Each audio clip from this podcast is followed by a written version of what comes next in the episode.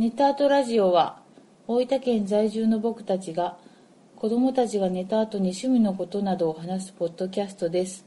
何事にもにわか体質の2人ですので内容の緩さについてはご容赦ください。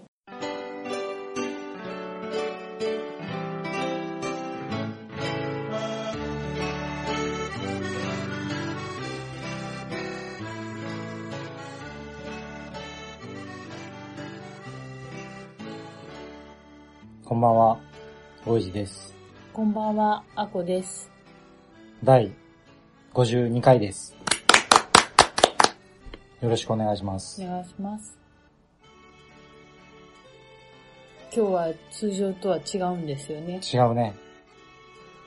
しましまやろう このしましまやろう言ってごらんよ あのね、しましまやろうって、う ん僕は確かに今しましまを着てるが、うんわからないだろ皆様には。そうだねね。うんうん。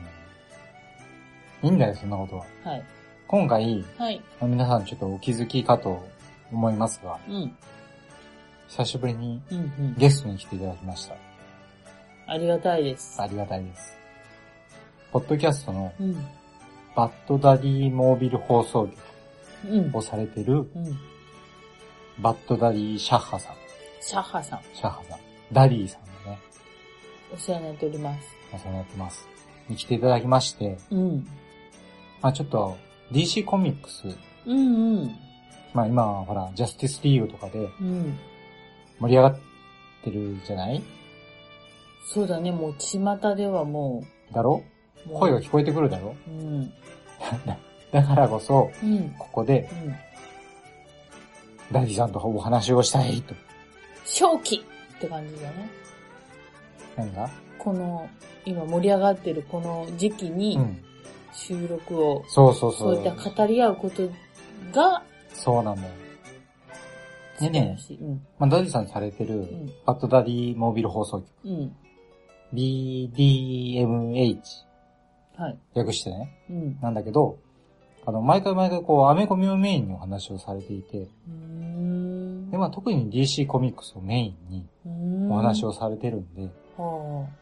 まあね、今日あの、興味を持たれた方、うん。また興味を持たれない方もですね、うん。まあぜひ、まあリンク貼っときますんで、はい。聞いていただけたらなと。DC っていうのがすごいね。そうそうそうもそう。中心。まあ他もされてるうんうんうん。が。そうなのね。うん。ちょっと、今回あの、収録にあたってう、ん。ツイキャスでね、はいはい。収録をしてみたんだよ。ただね、ちょっっとね、うん。音声悪いところがあって、ちょっと大変ね、うん。こう、皆様にも、うん。ダディさんにも申し訳ないところあるんだけど、うん。まあちょっとその辺はご容赦いただきたくそうですね。思います。ご了承の上はいはいはい。お聞きください。はいはい。じゃあそういうことで、はい。早速ちょっと聞いていただきたいと思いますんで。じゃあ楽しいふ二人？二人で収録？なんでそこがスッと喋れない？楽しくお話ししてください。はいはいはい。ありがとうござい DC ます。談義を。ありがとうございます。はいじゃあよろしくお願いします。お願いします。いや、今日はですね、バッドダディシャッハさんに来ていただきました。どうも。ヘルイヤーバッドダディです。ああ、いいですね。いきなりね。いきなりぶっ込んでいくんですが。ぶっ込んできましたねバッドダディと申します。どはい。うぞよろしくお願いしま。そうですすね。あの、ネタとラジオをお聞きの皆さん、どうも、バッドダディと申します。よろしくお願いします。はいよろしくお願いしますはいでバッドダディさんは、はい。バッドダディモービル放送局というポッドキャストをされてるんですけども、はい。まあ、番組の紹介をしていただいてよろしいでしょうか？ありがとうございます。はいえーまあ、バッドダディモビル放送局というのは、えーアメコミ、まあ、特にあの DC、えーディティクティブコミックス作品を中心に僕の好きなものを語るポッドキャストということで、ちょうど1年ぐらい前からスタートしまして、現在、えー全部でえー第54回まで、はいえー配信しているポッドキャストとなっております。ああ、いいですね。いつも聞かせていただいてます。ありがとうございます。あのー僕、DC コミックスをメインに扱うっていうポッドキャストが始まって、はい。ものすごく嬉しかったんですよ。いつもありがとうございまで、ぜひす。そうなんですよね来。ていただきたいと思いまして。でですね、いや、本当に、はいあの、そうですね。あの、バッドダディモービル放送局、僕前が聞かせていただいてて、ありがとうございます。いいえ、いいなって思うのが、あの、あアメコミってこう、やっぱり情報が少ないじゃないですか。あまあ、そうですね。日本に入ってくる情報って結構限られます。そうなんですよ。で、その中で、うんこう、例えば映画のジャスティスリーグが始まったら、この間のジャスティスリーグ会をされてたじゃないですか。で しましたね。そうなんですよ。そういうこう、こう、知りたい情報を知れるっていうところで、すごくいいなと思います。ジャスティスリーグについては本当に、あの、まあ、えっ、と、スーサイドスクワットの時はあんまりそういう気持ちはなかったんですが、やっぱり、まあ、今回その、バットマンが久しぶりに出るっていうことで、メインでね、ですね出てくるっていうことで、ちょっと、あの、気合を入れて、コミはい。ックスのジャスティスリーグから始まって、えー、まあ、あの、映画の感想と、まあ、映画の感想ネタバレありというはい感じでさせていただきました。そうですね。結 構ぜひまあ、アメコミ関係のね、うん。どうぞ。ポッドキャストがあんまりないんで、ありがとうございます。そのそう辺ですよね。あのーだからちょっと、まあ、こういうね、割とニッチなところを狙いつつ、あの、まあまあ、あの、こうやって聞いていただいて、反応いただければやっぱりすごく嬉しい。うん本当にあの、ボイルさんはいつも、あのね、コメントやらいろいろ、あね、感想とかありがとうございます。ああ、いえいえ、とんでもないです。でですね、ちょっと今回なんですけども、はい。実はダディさんに、ネタアートラジオに来ていただかないといけない理由があるんですよ。ほうほうほう。突然ですが。ほうほうほう。おっとおい、はいはいはい。ちょっと、それは、ちょ、ちょっとびっくりですね。はい。今回はですね、ネタアートラジオの第52回なんですよね。お52なんですよ。なるほど。50、あの、5 51回が先日あの、ね、配信された時にまさかと思いましたが。はい。やはり、やはり、そうですね。そうなんですニューちょっとあの、52じゃないですか。そうなんです。ちょっと説明をすると、あの、DC コミックスでは、52っていう数字が象徴的に用いられてますよね。すごくあ大事の、ですよね。あの、まあ、DC の世界自体が、52のマルチバースっていう、まあ、平行世界からできてるとか、ですね。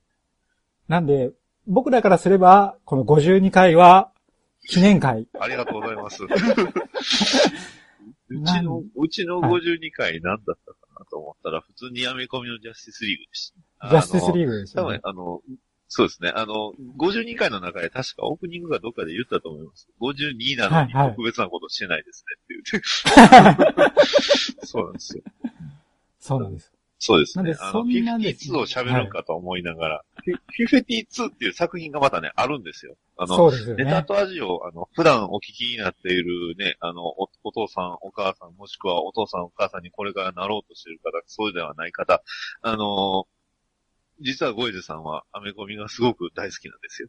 そうなんですよ まあ、。実はっていうほどでもないんです。まあ、そんな記念のですね、まあ、52回目で、まあ、今回はその DC コミックスを読もうというテーマで、はいい。くつかのテーマに分けながら、ちょっとお話をさせていただきたいと思います。よろしくお願いします。よろしくお願いします。じゃあ、まず一つ目なんですけども。はい。まず、アメコミの魅力、アメコミ自体のですね、魅力がどんなところにあるかということについてお話をしたいと思ってるんですけどね。なるほど、うんなるほど、なるほど。ダディ様の漫画とかは読まれますよね。あはい。あの日本の漫画も、まあ、日本、バンドデシネまではあの読まないんですが、日はい本のは漫画は結構普通に、あの、ちっちゃい頃から読んでたんで、い。ですよね。それこそね、古い作品から新しい作品まで割と雑食には読んでると。うんうんうん。その中でも、やっぱりアメコミ自体が好きっていうところもあると思うんですよ。まあまあまあ、そうです。まあ DC もマーベルもこうひっくるめた中でですね。まあまあまあ、全部ですね。で、まあそういったアメコミの魅力ってこう、どういうところにあるかということなんですけども。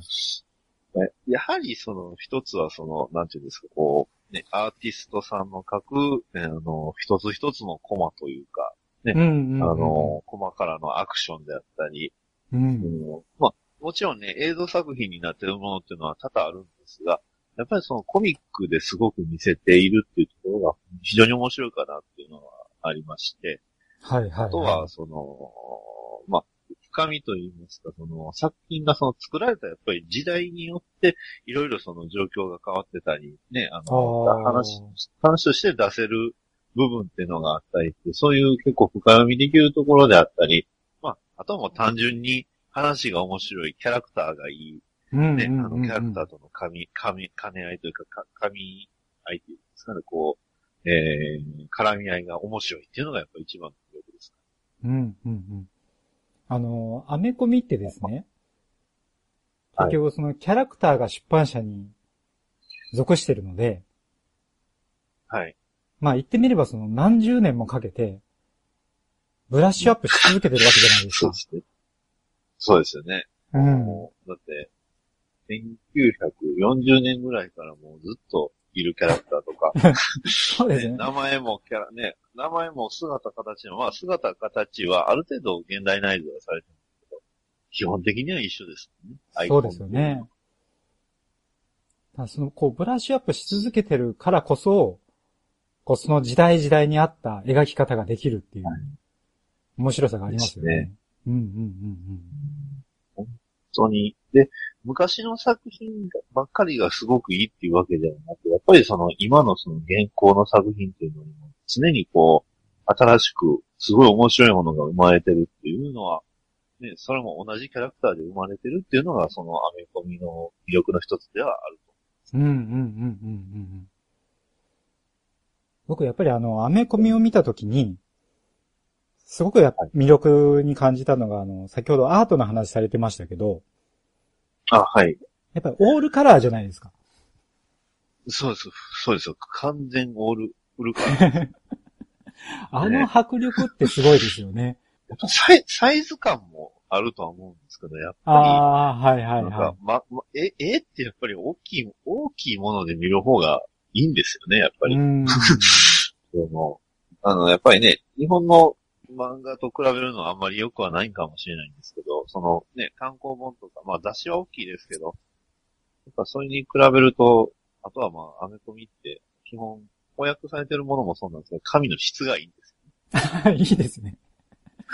高いですしね。あの、すごく、そう、値段、値段もそこそこもするんですけど、やっぱりこの、その分、紙の質もいいんで、うん。あの、読んでて、ページめくってて楽しい。あはい。なんかあの、翻訳本のこう、匂いってありますよね。あります、わかります。わかりますで、これこれっていう。あと、あの、そうそうそうそう。で、あとあの、リーフの匂いね。ああ、ごいいですね。リリーフっていうでもあれなんですけど、あの、まあ、アメコミって基本的に、あの、週のうちに、その、まあ、しほぼほぼその1話、こう、ね、毎週1話、えー販売みたいな、そういう形の販売方法はいはいはい。日本でいう、あの、ジャンプにワンピースだけが載ってて、それを、その、それぞれ、まあ、1話ずつ売ってるみたいな、そんな感じなんですけど、うんうんまうん。あの、リーフがまた、あの、独特の匂いというか、まあ、輸入されたものなんで、ああ、はい。あ、そうなんですごいね。変わった匂いがする。あの、ちょっとずれるんですけど、僕、リーフの好きなところの一つって、あの、広告が入ってるじゃないですか。わかります。ですよね。すごい、いいんですよね、あの広告がまた。あの。アメリカの、日本で売ってないアメリカのシリアルの広告とか、はい。あの辺がね、またこあう、の、生活感があっていいんですよ。で、途中にいきなりね、あの、宣伝 CM みたいなあのコミックが入ったりする。そうそうそう。で、さらにあの、今、たまにあるのが、レンタキュラーカバーっていうのがあるんですよね。ほうほうほう。その、いわゆるそのカバーをあの、ななんですか、こう、向きを変えるとそのイラストがその変わるカバー。ああ、なるほど。そういうカバーがありまして、僕も今持ってるの中では、あの、ニュー SP2 のバッドウィングかな。あの、これもあの、はいはいまあ、友達が買ってきてくれたものなんですが、うんあ、の、バットウィングが、あの まあ、ふ、普通だとこう、下に腕を、まあ、も普通の格好してるんですけど、こう、ちょっと、あの、ずらすと、こう、腕をこう、上に上げて、そう翼を広げてる。こんな感ああ、良さそうですね。じで。で、最近だとあの、えっ、と、ドゥームズデイオクロック、えドゥームズデイクロックか。ドゥームズデイクロックの、あの、レンタキュラーカバーが、あの、ロールシャッハの顔になってるんですけど、はいはい。あの、普段は普通の、あの、白黒なんですけど、こう、うんまあ、角度を変えると、あの、バットマンとスーパーマンとワンダーウーマンの、それぞれのアイコンに変わるっていうレンタキュラーカバーっていうのがあるんです。へえ。ちょっと欲しいですけどね。欲しいですね。本本自体は、あの、あの、まあ、あのデータでね、あの、いつも買ってるんで、持ってはいるんですけど、でもちょっとレンタキュラーカバーちょっといいな。いや、いいですね。なんかそういうところがまた買いたくなるところがありますよね。結構リーフは特にその、カバーの中でもバリアントカバーって、いろんなね、別の、まあ、アーティストさんの方が書いたりするカバーがある。はいはい、はい。もうそれで、なんですか、こう、好きなアーティストさんが書いたカバーだから、これは欲しいみたいないう、なんていうんですか、こう、コレクター要素っていうのがすごく強い。はいはいはい。くすぐられますよね。そうなんですよね。なんかやっぱりアメコミのこう、そういうところの面白さっていうのもありますよね。もちろんね、今の段階で言えば、やっぱり皆さん結構、あの、映像作品から入った方っていうのがやっぱりほとんどだとは思うんですけど、ゴイジさんはど、ど、どこから入ったと僕やっぱり映画ですね。あ、やっぱり映画です。うんあやっぱり映画です。多分ちっちゃい時に、スーパーマンを見て、ああ、なるほど、なるほど。はい。で、どこか残ってて、あですかねクリ、クリストファー・リーブのスーパーマンですかね。そうです、そうです。うん。ああ、もうあれ一番、あれ名作、間違いなく名作。ですよね。それを親が見てるのを、こう、横で見てて。ありますね。で、その後、やっぱりティム・バートンのバットマン。ああ、1989年バットマン。あれは確かに大きいですね。よくこう、年が出てきますね。そうですね。はい。うんそうなんですよう。ちの番組がそういうところ特化しちゃってるんで。そうですね。割と数字大です。そうそうですよね。いや、聞いててすごいなって思います。ダディさんはどうなんですか？あ、えっ、とね、うん。確かにあの、バットマンとかは、まあ、スーパーマンとかもあの、まあ、それこそ親が見てたり聞いてたりしてたのを、まあ、予告でね、あの、はいはい摂取はしてたんですが、うんうん。一番でも本当にアメコミにハマったのは結構最近なんですけど、あの、ゲームのあの、バットマン、アーカムアサイラムっていうゲームして、あれは面白かったですね。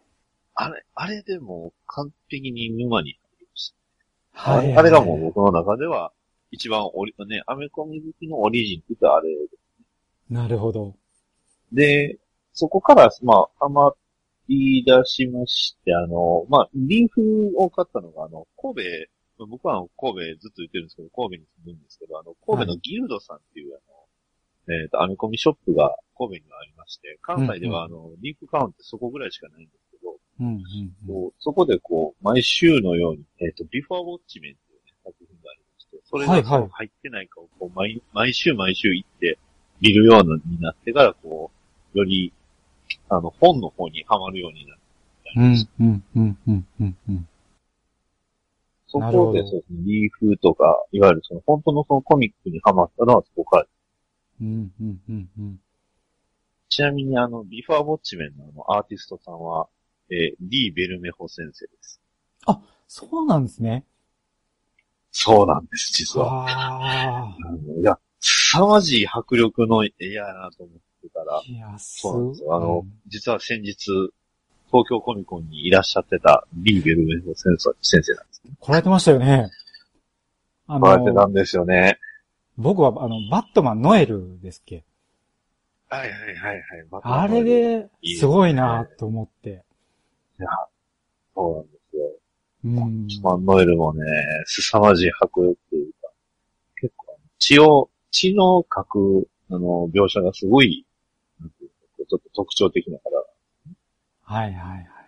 そそん、そうですね。そう、一応そういう感じですね、僕のうん。オリ、うんオリジンっていうんですか？アメコミオリジン。は いはいはい。まあ、あれですね、結構、バットマンから入り、ウォッチメンで、そうですね。もう、コミックにはまりみたいな。ですね。うんうんうん。コミックにはまり、まあ、公約もそうですね。いろいろ、まあ、そこそこなんとか少ない小遣いでやりくりしながらって感じですね。うん。高いですもんね、結構ね。高いですね。うん。ただ、その分読み応えはありますよね。はい。あの、一冊ですごい時間を、ね、あの、普通にストーリーをですね、一周まず読んで、そこからその一コマ一コマ、えー、いろんなところをこう考察し、最終的には一コマ一コマ見る。はいはいはい。このコマの意味は、そういう、うん。そうですね。そういう意味では、僕が一番良かった、好きなのは、やっぱりあの、ダークナイトリターン。ああ、はいはいはいはい。あれが、まあ、あの、おそらくバッドダディモービル放送局で一番回数取り上げてる作品は、多分ダークナイトリターン。うんうんうんうんうん。あアニメ版って言いながら完全にコミックから話をしてるっていうのが、とりあえずその理由、理由つけてダークナイトリターンズの話してるんです。うん。まあ、ちょっと今、バットマンの話が出てきましたけど、はい。ちょっと次のお題としてですね。はい。まあ、二つ目として、その、DC コミックスの魅力ですよね。はいはいはい。はい。まあ、僕たち、その、DC コミックスを中心に読んでるじゃないですか。そうですね。間違いないです。間違いないですよね。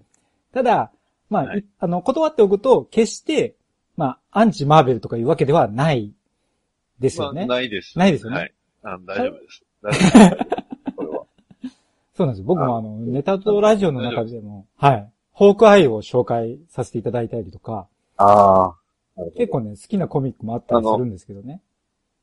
大丈夫です。あの、バッドダディモビル放送局では、あの、えーとディスクウォーズアベンジャーズの話してま あ、そうですよね。す。で、さらにあの、YouTube の番組なんですけど、あの、マーベルピックアップラジオさんとあコラボそうですねツイキャスもやってるぐらいなんで、大丈夫はいはいはいはい。ただまあその中でも、まあ DC コミックスにどっぷりハマってるじゃないですか。はい。ハマってますね。まあそこでこう DC コミックスの魅力っていうのを、ちょっとお話ししていきたいなと思うんですけども。はい。まあダディさんにとってこう魅力ってどういったところでしょうか？そうですね。うん。初めのうちはまあ、どちらかというと DC コミックスだからというよりは、あの、バットマンだからっていうのがやっぱり強かったは強かった。ああ、はいはいはい。でそうですね。で、まあ、あの、まあ、とあるそのキャラクターが非常に好きになって、そのキャラクターを追い続けてるうちに、まあ、やっぱりあの、作品には必ずクロスオーバーでするんですね。まあ、いわゆるその他の作品に他のキャラクターが一緒に出てくるとか、そういうのがあるんですけど、あの、まあ、言ってしまえばこう、全員が主役なんですよ。まあはい。DC。まあ、マーベルでもそうかもしれないですが、まあ、DC の方が好きなキャラクターが多かったっていう。うん。こういうぐらいうん。うん。うん。だから、だからその、やっぱりそのキャラクターをまあ彩るのは、やっぱりその、DC のその今まで培ってきた土壌であり、まあその、それこそスーパーマンやバットマンたちが守ってきた世界が、やっぱり DC の世界なんじゃないかなと。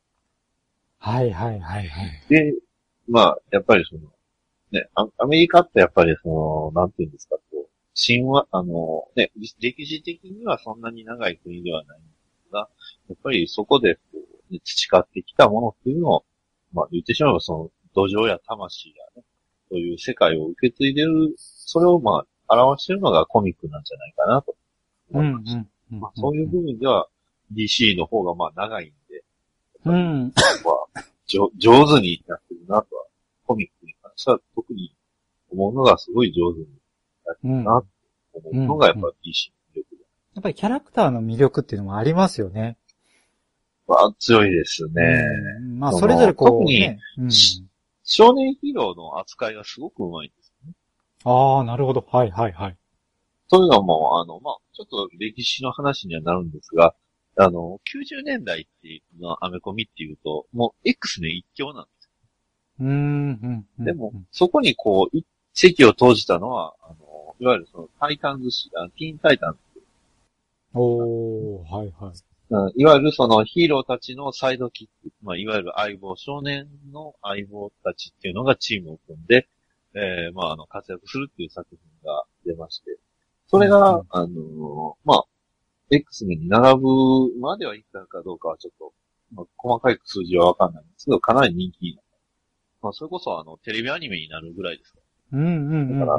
そこが、あのまあ、そういうね、キャラクターをすごくいっぱい見せてくれてるっていうのがやっぱり DC の魅力なん。じゃないかなと。うん。うん。あの、まあ、アニメや、その、ね、えー、基本コミックかなが、えー、やっぱり DC のキャラクターの魅力かなっていうのがうん僕の中では一番、うん、まあ、これが魅力だなっていうところ。はいはいはい。やっぱりバットマンって魅力的ですよね。はい。もうめちゃくちゃ魅力的です。まあ、それこそ50ね、え50回以上、1年ぐらいずっと1週間に1回バットマンの話してますからね。あのー、DC コミックスも、バットマン誌があるじゃないですか。ありますね、バットマン氏。あれもずーっと面白いですもんね。ずっと面白いですね。あのーまあ、それこそあの、いわゆるそのニュー52、まあ、今回ね、あの、ネタートラジオさん、えー52回前の、はい。52になる前の、ね、はいバットマン氏、ねまあ、ちょ、めちゃくちゃ面白かったんですよ。面白かったですね。ですし、それにその後のね、ニュー52になってから、うん。勢いがすごいですよね。いや、もう毎回毎回ね、面白いを通り越してすごいなっていう気持ちになりますね。その、は、ハードルがすごいんですよね。でもそのハードルを毎回毎回こう飛び越えていくというか、はいはいはいあはいの。なんていうんですか、こう、ど、どぎもを抜いてくるっていうのが、やっぱバットマン誌なんですよね。うん。そうですよね。やっぱりこの辺こう、やっぱりアメコミのすごいところで、はい。やっぱりトップクラスのライターとトップクラスのアーティストがバッチリ組んで、最高のものを送り出してくるっていう。だって、今のバットマン誌のね、ライターさん、元 CIA のエージェントですからね。なんか、なんか変に説得力がありますよね。ありますね。こ これあのも、元 CIA のエージェント、はいはいそう、聞いてる人はほとんどわからないと思う。そうそうそうなんですよね。あの、今、か、か、も、あの、日本、日本的に簡単に説明すると、あれですね、あの、デスノートのあの、えっ、と、げ原作者の方が、まあ実はこうね、日本のスパイやったみたいな、それの、あ、そうそういうことですよね。そうそうそうそんなレベルです。で僕あの、ねえ DC コミックスで、はい。あの、まあ、ひ一つこう、魅力だなって思うのが、はい。まあ、この間ちょっと、ダディさんがジャスティスリーグ、映画のジャスティスリーグの時にちょっとお話しされてたんですけど、はい。あの、ヒーローたちが、やっぱり同じ方向を向いてるんですよね。あー、なるほど。あの、たまにこう喧嘩はするんですけど、喧嘩たまにしますね。ただ最後は同じ方向を向いて、はい悪い奴を倒すと。あんまりその後に引かないです。あそうなんですよね。そそうなんですエピソード的にも。はいはいはいそうですね。うん。あ、後に引くっていうと、本当にアイデンティティクラウシクラクライシスってついてると大体後に引くんですけど、そうですね。それ以外はそんな後引かないです。そうなんです。で、特に僕はあの、ニュー52から読み始めたので、はい。それ以降はあんまりそういう後に引くこともないし、まあ、ないですね、あんまり。うんあのけ喧嘩別れして、その後、こうね、あの、別れて、そのまま、ね、気まずいまんまってあんまりないんですよね。うんうん。まあ、そういう意味でこう安心して、ヒーローはヒーローとして安心して 読めるなっていそうです。う。うん、確かに。そうです。あの、クライシスってついてない限りね。クライ、クライシスってついてるとね、あの、安心できないんですよできないですね。今まで。のクライシス。今までのクライシス全部そうなんですよ、ね。あの、もし、あの、まあ、あの、アメコミのことをこうね、あんまり、こうね、どんなんかなって思ってる人は、あの、クライシスってついてる作品は危険やと思ってたら 全部危険です。確かにはいあの、ぜ全部あの、翻訳され、ほとんど翻訳されてます。次がですね、三つ目、最後になるんですけども、は今おすすめの DC ヒーローについてちょっとお話をめちゃくちゃくちゃ悩んだんですよね。悩みますよね。これについてはもう、あの、先にね、こう聞いてたのはあえて言うんですけど、はいはい、はい。めちゃくちゃ悩みました。はいはい、あの、まあ、ずっとオールウェイズバットマン推しではあるんですが、そうですよね。うんうんうんうん。はい。まあ、あえて、あえて、あえて押すのであれば、そうですね。もう、えーっとね、ナイトウィングなんです。はい。まあ、全然ブレてないですね。ブレてないですね。はい。あの、なぜ、まあ逆になぜ今かっていうのを話すると、ああ、そこですよね。それが事。大事です。はい。はいそこ大事です。えー、まず、翻訳ではほとんどあんまりいないです。はいはい。えーと、これから翻訳されるのに出てくるのは多分、えーと、バットマン I Am Bane ぐらいかなとは思うんですけど、うん、うん。あの、それ以上にドラマでタイタンズっていうのをやるんですね。おー、はいはい。テレビドラマですか？タイタンズのはい、うんテレビドラマで、タイタンズ、いわゆる今の DC のテレビドラマってすごい勢いがありまして、はいはいはい。あの、まあ、あの、配信サイトは Amazon、あの、Hulu、Netflix 等々で、まあ、あ、Netflix はあんまりないのかな？あの、アメリカの方だけかな？あの、うんうん Hulu さんでやってるのは、あの、アローとかフラッシュって、あれ全部同じドイツユニバースっていう、まあ、いわゆる同じ、まあ、あの、世界観でやってるんですよね。はいはい。で、その世界観とおそらく同じであろう世界観に、まあ、タイタンズが出てくるっていうのが。えー最近ニュースで出まして、はいはい、で、あのーその、えっ、と、ロビンの、あの、一番最初の、まあ、えーロビンのスーツと、まあ、俳優さんがうん、発表になったんです。うん、うん、うん、うん。で、その、まあ、まあ、ナイトウィングっていうのは、そのロビンが成長した、成長して名乗った名前のヒーローなんです。はいはいはい。まあ、キャラクターとしては、その、バットマンの一番弟子なんですね。うん、うん、うん、うん、うん。ナイトウィングね。まあ、これからおそらくね、あの、映画の方でも、もしかしたら出てくるかもしれないっていうのが期待できるので、まああえてナイトウィングを、まあ、推し、今おすすめしておきます。はいはいはい、はいえー翻訳ではあんまりないんですがね。ないですよね。で、翻訳であるってこれからっていうと、まあ多分フラッシュを押すのが一番正解だと思う。ああ、はい。あの、フラッシュは、あの、ドラマでも見れますし、うん、まあ、それこそね、映画ジャスティスリーグでエズラ・ミラーが演じて非常に、あの、人気も高まりましたし、いや、よかったですよね。えあ良かったんですけど、あの、うんあとは DC ユニバースリバースっていう、あの、最近翻訳された作品でも、うんはいはい。えっ、と、コミックで、翻訳でコミックで言うと、あの、ザ・ボタンっていうのがそろそろ始まります。あの、翻訳がまた、えー来年には多分来ると思いますので、はいはい。こちらの方もメインがフラッシュですうん、うん、うん、うん。ので、あのね、世界一のスピードスカスタねうん。ー、ね、最も速い男ス、フラッシュを。ねまあ、フラッシュの場合はもう僕が押さなくてもみんな、あのね、勝手に入ってくるかなとは思うんで、まあ、あえてナイトウィングを よろしくお願いします。ね。えっと、翻訳ではあの、グレイソンという作品がね、あの翻訳されておりますので、はい超おすすめです。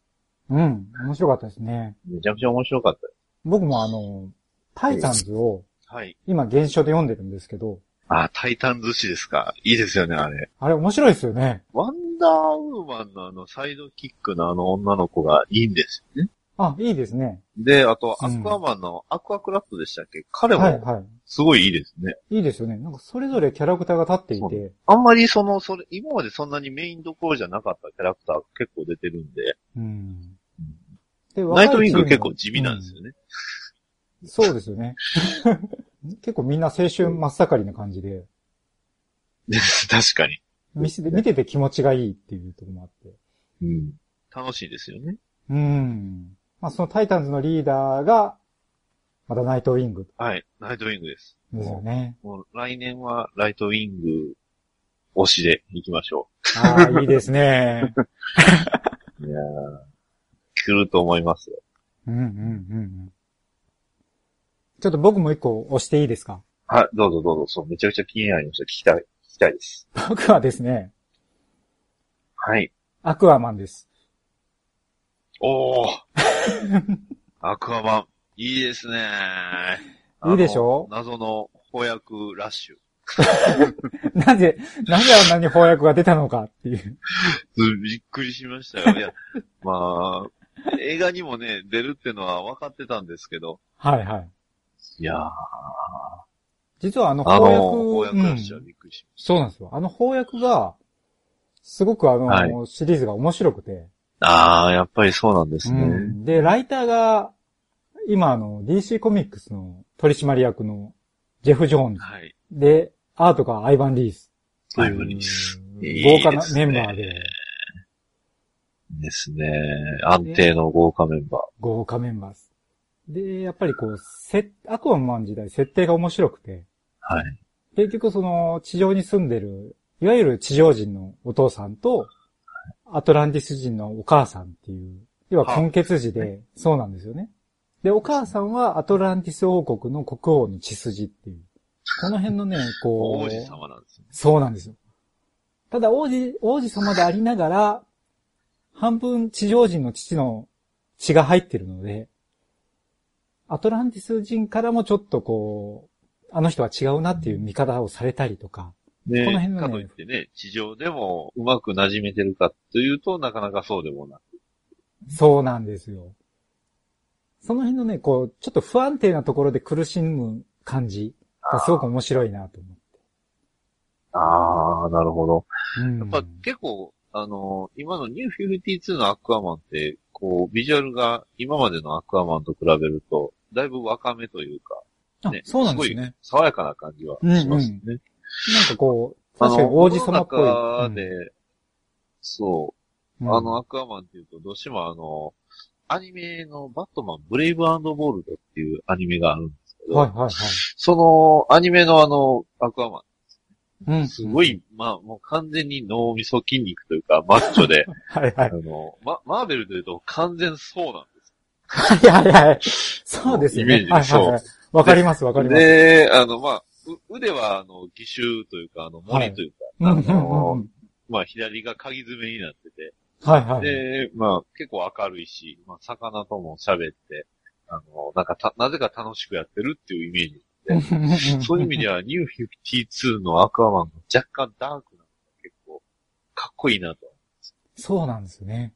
うんうんうんうん。で、最近もですね、はい。またこう、現象の方になるんですけど、はい。最新作ではあの、アートが、ステファン・セジックっていう方なんですけどね。ほうほうほう。すごく色気のあるアートを描くんですよ。ああ、これはね、も。ぜひ見てもらいたいなって思うんですけど。うん。DC のアプリを今触ってます。僕、最近のアーティストさんで僕おすすめは、あの、オットー・シュミットさんって方ああ、いいですよね。えっと、グリーンアロのグリーンアロー氏。ー。はいはいはい。すごい、すごい、なんていうか、こう、伸び伸びとというか、すごい自由な感じなんですよね。うんうんうんうんうん。具体的じゃないんです。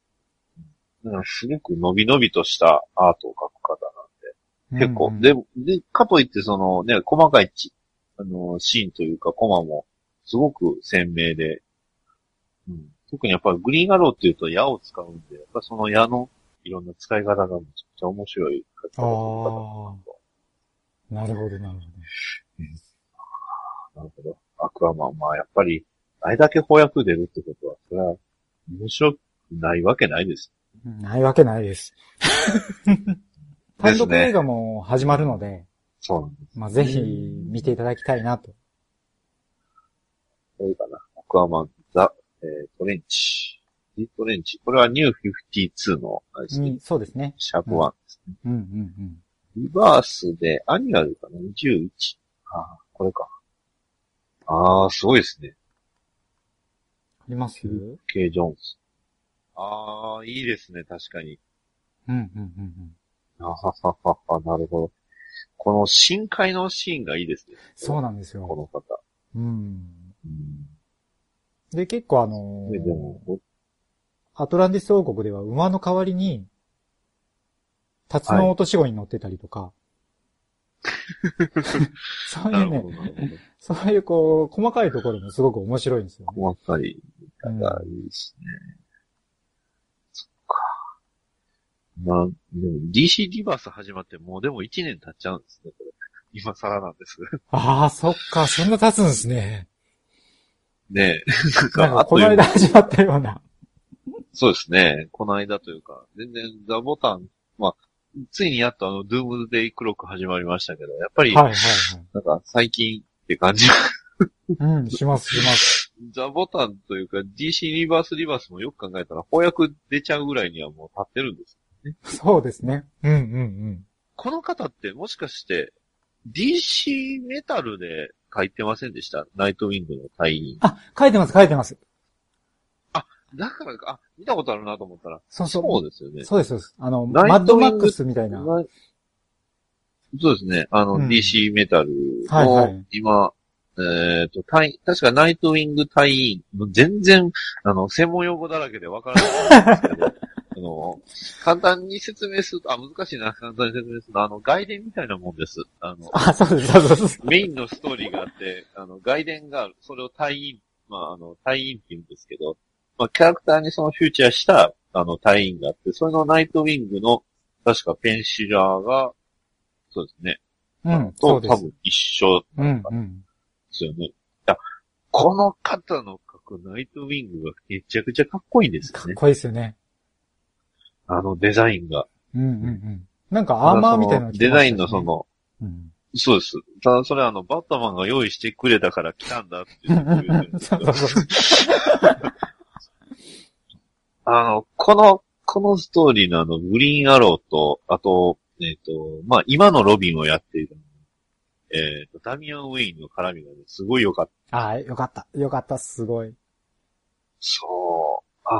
あ、なるほど。あ、これはもう好きになりました、それは。ですね。ステファン・セ、えーステファン・セジックさんはいはい、そうです。ですよね。うんああ、確かに、あ、すごいね、これ。あ、はいほんとね、今はあの、DC メダルがすごく面白い。面白いですね。うん。面白いですね。なんか、何も考えずに、ただ絵を読むだけで面白い。そうそう。あのー展開だけで面白い。すごい展開で、はい要はね。闇の世界から7人の悪いバットマンが現れたっていう。そうなんですよ。その、しかもその7人もそれぞれのジャスティスリーグのメンバーの力を持ったバットマンですよね。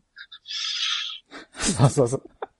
だから、バットマンがそれぞれそのジャスティスリーグの力を持ったら、あの、世界の一つぐらい簡単に潰せちゃうんだぜ。そうそうそねう。それでね、実際のその、ね、そう、楽しくなります。最初からなんかすごい頭の悪そうなスタートで面白かったんですけどね。これがバトルロワイヤルだよって教えてくれましたもんね。メタルが。DC メタルめちゃくちゃ、いつか翻訳来てほしいぐらいには面白いです。いや、欲しいですね。うんうんせっかくね、翻訳の話も出ましたので、あの、ちょっとおすすめを一つ。おすすめの翻訳としまして、あの、えースーパーマン、えーアメリカンエイリアンという作品がありまして、そちらの方が、あの、まあ、えっ、と、来年の2月か3月ぐらいに翻訳になります。最近発表になったんですけうん。なりましたね。はいはい。ど、はい。これがね、めちゃくちゃ面白いです。うんうんうんうん。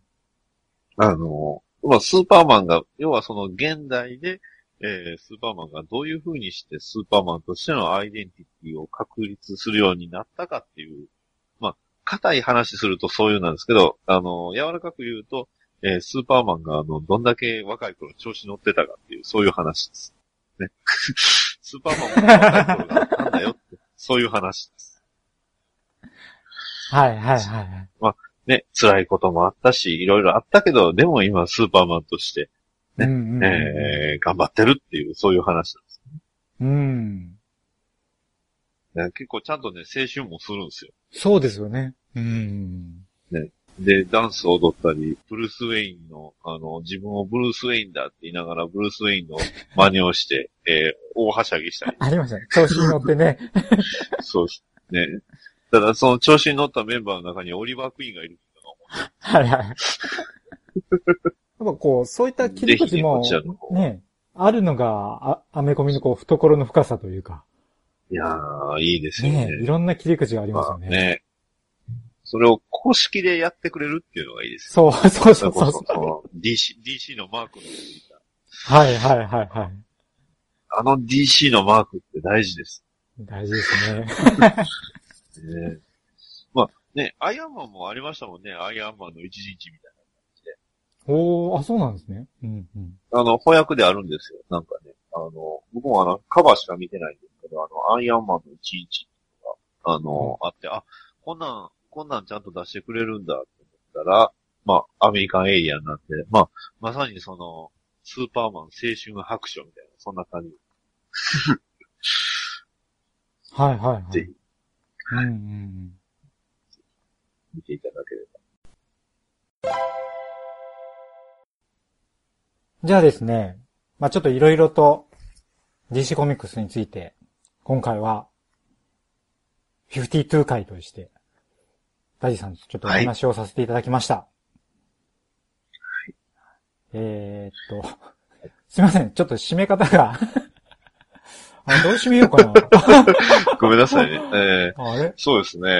いや、止まらないんですよね。ですね。まだま本当に。あの、こういう、と、というか、ここまであの、僕と、あの、翻訳で、話翻訳じゃない、原訳、原書の方で話が盛り上がるって、僕はあの、アメコミの、大阪の方であの、アメコミカフェバーをやっているあの、クロスオーバーさん以来って言っていいほどの、あの、こうやって原書で盛り上げられ、ま、盛り上がれる人って、周りに全然、まあさすがにいないんで、いやーめちゃくちゃ嬉ししかったです。いやこちらこそ嬉しいです。はありがとうございました。やちょっとですね、また、いいですねはい。またぜひ、はい。はい。今回あの、言ってみれば、そうですね。第一弾なんで、はい。まあ、次来ていただいた時はまたよりディープなですね。お話を、また、はい。はい呼んで、まあ、あの、一緒にやりましょう。あぜひよろしくお願いします。はい。よろしくお願いします。ダディさん、最後に告知とかありますか？あ、はい。あ、では、一応、はいありがとうございます。お願いしますえー、まえっ、と、アメコミを中心に僕の好きなものを語るポッドキャスト、バトダディモビル放送局、えー、現在第54回まで配信しております。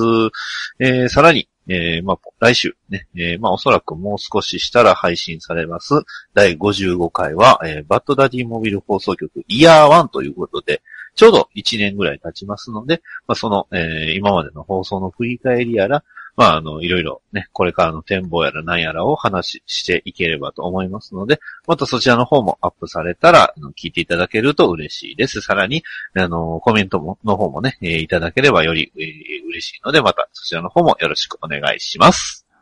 はい。ついにイヤーワンですね。はい。はい、イヤーワンです、ついに。ですね。今までゼロイヤーでした。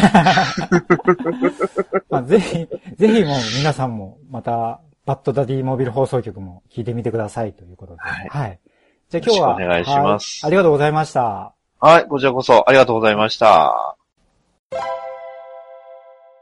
以上、はい。ダディさんとお話をさせていただきました。いやー、盛り上がりました盛り上がりましたね。うん。実はこの後もう、ん。ちょっとさらにうん。30分ぐらい、うん。延々と二人でアメコミの話をして、盛り上がっとるやないか。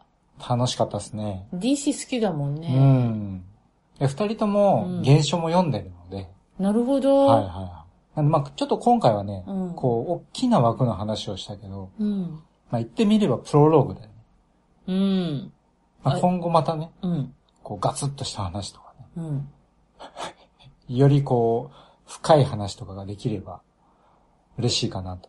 いいよね。嬉しいよね。来てくださいよ。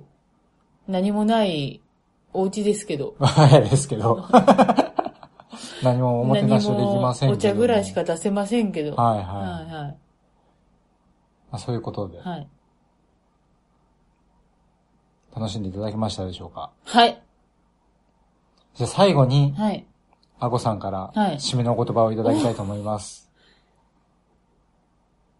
DC は、お？お来たね、これ。やっと乗れたよ、この波に。おそれで？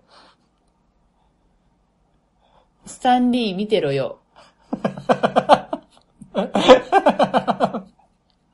大丈夫ですか、これ？大丈夫です。今こそ DC の時代が、やっと DC の時代が、わかりました。どっちも好きですけど。閉まりました。うんもうあこさんのおかげでバシッと閉まりましたんで。はい。はい。閉めました。まあ、目標はうん、年内にあと1回あ、そうぐですねらいね。、更新できればと思ってはい。ますんで、はい。今回はこの辺ではい終わりたいと思います。はい。ありがとうございましたありがとう。ございます。